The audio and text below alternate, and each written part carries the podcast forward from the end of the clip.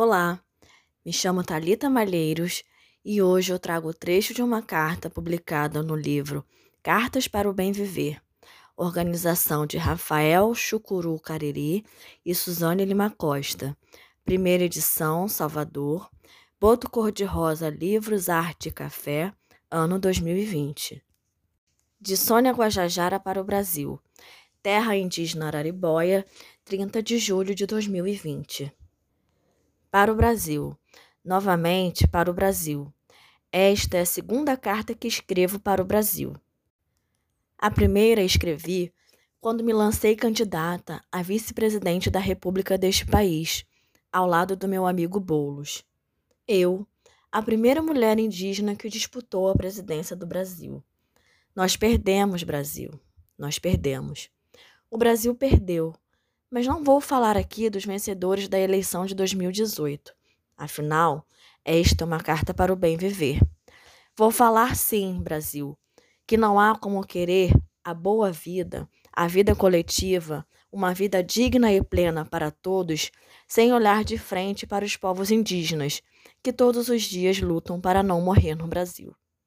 Eu, Sônia Guajajara, como mulher indígena do povo Guajajara do Maranhão, Amazônia brasileira, atuando sem cansar na linha de frente no combate à Covid-19 entre os povos indígenas, sei bem a cara do tempo de sofrimento e dor que estamos vivendo.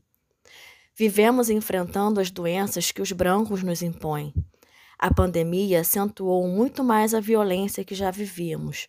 Criou, mais uma vez, a imposição de uma cultura sobre a outra. E somos sempre nós, Brasil, os indígenas, aqueles que mais morrem, que mais sofrem, que mais perdem. A colonização ainda não acabou. Suas práticas estão vivas e os nossos corpos são usados como exemplo todos os dias. São muitos, Brasil. São muitos parentes que, neste momento, perdem suas vidas. Isso é um projeto de extermínio em curso um velho projeto que se repete. Que bem viver é esse que nos destinaram? Que ideia é essa de humanidade, de coletivo, de sociedade que os brancos do Brasil oferecem para nós? Sempre falo que precisamos nos fortalecer enquanto povos, movimento e fortalecer nossas frentes de atuação política. Digo isso porque acredito que a defesa do bem viver, hoje, é também ocupar espaços nacionais e internacionais, espaços políticos para agirmos em defesa da vida dos povos indígenas, continuar a luta, nunca desistir dela e continuar tendo forças para as grandes batalhas que ainda virão. Quando penso, Brasil, nessas batalhas, lembro de líderes como Paulinho Paiacã, um dos grandes criadores do movimento indígena no Brasil que lutou contra a construção da usina Belo Monte e que morreu de Covid. Penso no cacique Aritana Iaualapite, também morto pela Covid-19.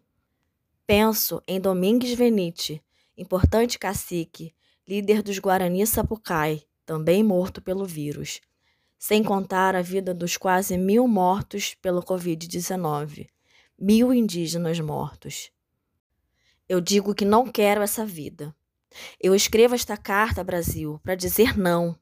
Não queremos o bem viver dos brancos, esse bem viver do chamado bem-estar social, que só trata de como comprar mais para vender melhor. Ou melhor, que só trata de quem pode comprar e de quem pode vender. O bem-estar dos juros dos bancos, do capitalismo dos brancos. Eu digo não.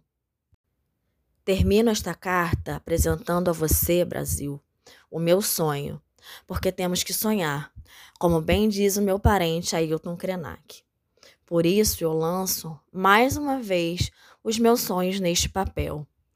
Quero que os povos indígenas tenham seus territórios garantidos. Quero as demarcações necessárias para isso. O retorno à Mãe Terra, a mãe de todas as lutas a qual dedicamos nossas vidas por muitas gerações. Isso é o bem viver. Essa é a ideia de bem viver na qual acredito. Esse é o sonho, é a realidade que ainda verei em vida. Assinado Sônia Guajajara.